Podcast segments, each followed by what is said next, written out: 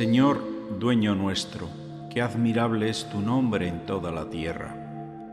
Ensalzaste tu majestad sobre los cielos. De la boca de los niños de pecho has sacado una alabanza contra tus enemigos, para reprimir al adversario y al rebelde. Cuando contemplo el cielo obra de tus dedos, la luna y las estrellas que has creado, me pregunto, ¿Qué es el hombre para que te acuerdes de él? ¿El ser humano para darle poder? Lo hiciste poco inferior a los ángeles, lo coronaste de gloria y dignidad. Le diste el manto sobre las obras de tus manos, todo lo sometiste bajo sus pies. Rebaños de ovejas y toros y hasta las bestias del campo, las aves del cielo, los peces del mar que trazan sendas por el mar Señor dueño nuestro, qué admirable es tu nombre en toda la tierra. Acabamos de escuchar el Salmo 8, que es un himno de alabanza a la grandeza de Dios. Este salmo es muy interesante porque nos va a adentrar en el don de ciencia que trae el Espíritu Santo. ¿Y qué tiene que ver este salmo con el don de ciencia? Pues mucho. El don de ciencia nada tiene que ver con el ámbito científico ni con la inteligencia humana. Tiene que ver con una efusión espiritual que te hace mirar la vida y todo lo que te rodea, incluso el mal que también te afecta, y te hace saber que por encima de todo esto está la bondadosa voluntad de Dios. Todo es para bien es mirar la vida como Dios la mira. En el Salmo 8 el salmista se pregunta, ¿qué es el hombre? Y nos hace reflexionar sobre lo que realmente somos, porque el ser humano tiene difícil alcanzar la felicidad en la vida si no responde a esta pregunta, especialmente hoy en día que existen tantas opiniones erróneas y confusas sobre el valor y el origen del hombre. El creyente, para responder a la pregunta ¿qué es el hombre?, no puede olvidar que ha sido creado a imagen y semejanza de Dios. El hombre no es producto de la casualidad ni de un largo proceso de evolución. Todos los seres humanos fuimos creados por el poder de la palabra de Dios, pero solamente el hombre recibió el soplo de vida sobrenatural. En todo caso, el hombre no puede endiosarse por ser el único ser creado por Dios a su imagen y semejanza. Es superior al resto de las criaturas por el don del raciocinio y por la capacidad de elegir entre el bien y el mal. Este hombre es corona de toda la creación. Es inferior a un ángel en cuanto a poder, pero al Señor le ha parecido bien colocarlo como la guinda de toda la creación. Pero ojo, también el hombre tiene que saber que está necesitado de Dios.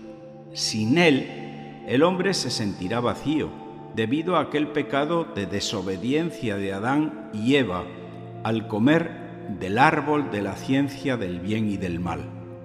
El pecado entró en la humanidad y todos los seres humanos nacemos contaminados por el pecado de origen. El hombre no puede salvarse por sí mismo ninguna religión o buenas obras serán suficientes para salvarnos del infierno. Solamente la fe en Cristo. Todos hemos sido creados por Dios para ser eternos. Eso significa que esta vida no lo es todo, solo es una pequeñísima parte. Nuestra alma es eterna y un día dará cuentas por todo lo que hizo, sea bueno o malo y recibirá premio o castigo por ello. En resumen, ante las preguntas ¿quién soy yo? ¿De dónde vengo? ¿Y a dónde voy? La Biblia nos responde que el hombre es imagen y creación de Dios, que el hombre es la corona de la creación, que el hombre está muerto por sus pecados y necesita la redención de Cristo. Y por último, que el hombre tiene un alma eterna y la única manera de escapar de la muerte eterna es a través de la fe en Cristo Jesús. Santo Tomás de Aquino dijo, el origen del mundo es la belleza, el mundo nació de la belleza. Dios comenzó creando todas las cosas como obra de su amor. La creación es obra de la Trinidad. Y así podríamos concluir que la belleza salvará al mundo.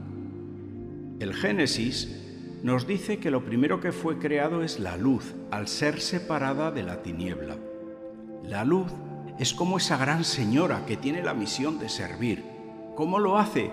Pues buscando la gloria de las cosas que ilumina. La luz no se busca a sí misma. Dijo Jesús, yo soy la luz. Y nunca buscó su propia gloria, sino que se dedicó a iluminar a los hombres que vivían en tinieblas y en sombras de muerte, para que disfrutasen como criaturas suyas y se manifestase en ellos la belleza de Dios. La luz de Dios es la que hermosea todas las cosas y la que da razón de su existencia. Dios quiso que los seres todos compartieran su luz porque Dios es luz. Quiso que compartieran su vida porque Dios es vida. Quiso que compartieran su amor porque Dios es amor. En el último día Dios descansó, porque había visto que todas las cosas eran buenas, preciosas bajo su iluminación, y especialmente el ser humano. Nosotros somos hijos de la luz, no somos hijos de las tinieblas. Hemos nacido de la vida y tenemos una belleza directa que Dios nos ha regalado, porque nos ha hecho semejantes a Él y todo lo ha sacado de la nada. Antes de Dios no hay nada. Esta creación fue sometida a la vanidad y a la servidumbre por el pecado, y por eso gime y sufre con dolores de parto. La creación quedó herida de muerte y de fenitud. Todo muere, la flor, el árbol, el pájaro y el hombre. Al ser tocados por la finitud, hemos sido heridos por el miedo a la muerte y somos presa de lo efímero. He visto algunos que llevan en su piel tatuada la frase Carpe diem, que quiere decir, apresa la belleza y gózala, porque es fugaz. El hombre sabe que en su interior está herido de muerte como si de una maldición se tratara. Todos somos criaturas transidas de muerte. Ahí aparecen todas las quejas. ¿No nos dicen que Dios es bueno? ¿No es Padre? Entonces, ¿por qué esto? Esto también pasa entre un hombre y una mujer que se ilusionan con el amor.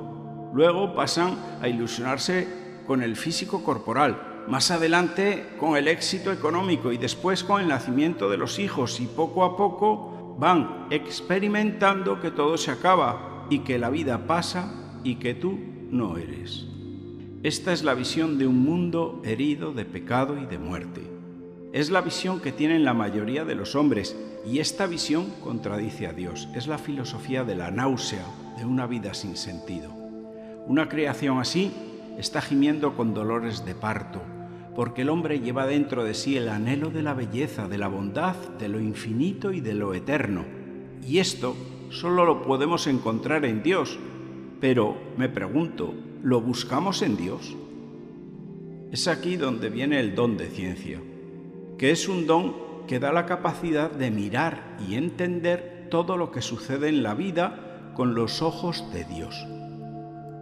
Nosotros sabemos que esta creación herida ha sido tocada por la gracia de la resurrección de Jesucristo, que ha destruido esta raíz de maldición y de muerte.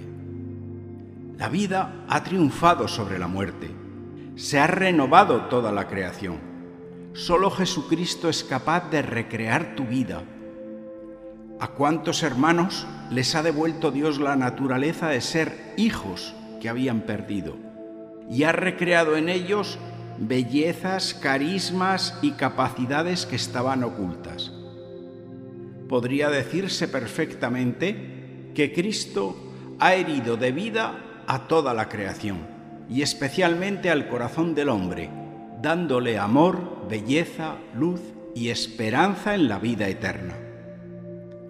Los hombres lloran porque las cosas y personas que aman se marchitan y caducan. Frente a esto está la maravilla del don de ciencia, que Dios tiene poder para darnos una visión sobre las cosas solo de vida, no de muerte. Para ver cómo Dios nos ve, hace falta acoger la luz que es Cristo resucitado. Recordemos sus palabras. Yo os daré mi espíritu y mi espíritu os lo revelará todo. ¿Qué es ese todo? Pues es el don de ciencia que aporta una visión nueva sobre las cosas, sobre nosotros mismos y sobre los demás. Es una visión que nace de la resurrección de Cristo, pero que se acoge por obra y gracia del Espíritu Santo. Este don nos hace libres del miedo a todas las cosas. Nosotros no podemos amar directamente, vamos hacia el amor a través de la belleza. La belleza es el camino que nos adentra en el amor. Dejémonos de tanto llanto y de tanta jaculatoria de quejas, de quejas ojalateras, digo yo. Ojalá no me hubiera casado, ojalá hubiese estudiado otra cosa, ojalá tuviera más salud, etcétera, etcétera. A ti te lo digo, levántate. Me gustaría detenerme un momento junto al sepulcro abierto en la madrugada de Pascua, donde María Magdalena, cabizbaja, sin consuelo, entre lágrimas, no es capaz de identificar quien le pregunta, Mujer, ¿por qué lloras? Le quiere hacer ver que no debe llorar la muerte, pues ya no existe la muerte. Jesús está vivo, a su lado, aunque no lo vea. Necesita recuperar la luz de sus ojos para reconocerlo. Si Cristo ha resucitado, verdaderamente nada muere para siempre, porque toda la creación ha sido por amor recreada con unos cielos nuevos y una tierra nueva. Lo viejo ha pasado. Estos ojos para ver se abren con el Espíritu Santo que se nos ha dado. Solo el que acoge el don de ciencia del Espíritu Santo tiene el poder de ver la creación como un don inmerecido emanado del amor de Dios. Te invito a que pases este audio a otras personas. Les hará bien y es gratis. Puedes encontrar otras reflexiones en las principales plataformas con el nombre de Reflexiones de un cura de pueblo. También puedes escucharlas en los audios de la página web parroquialainmaculada.com.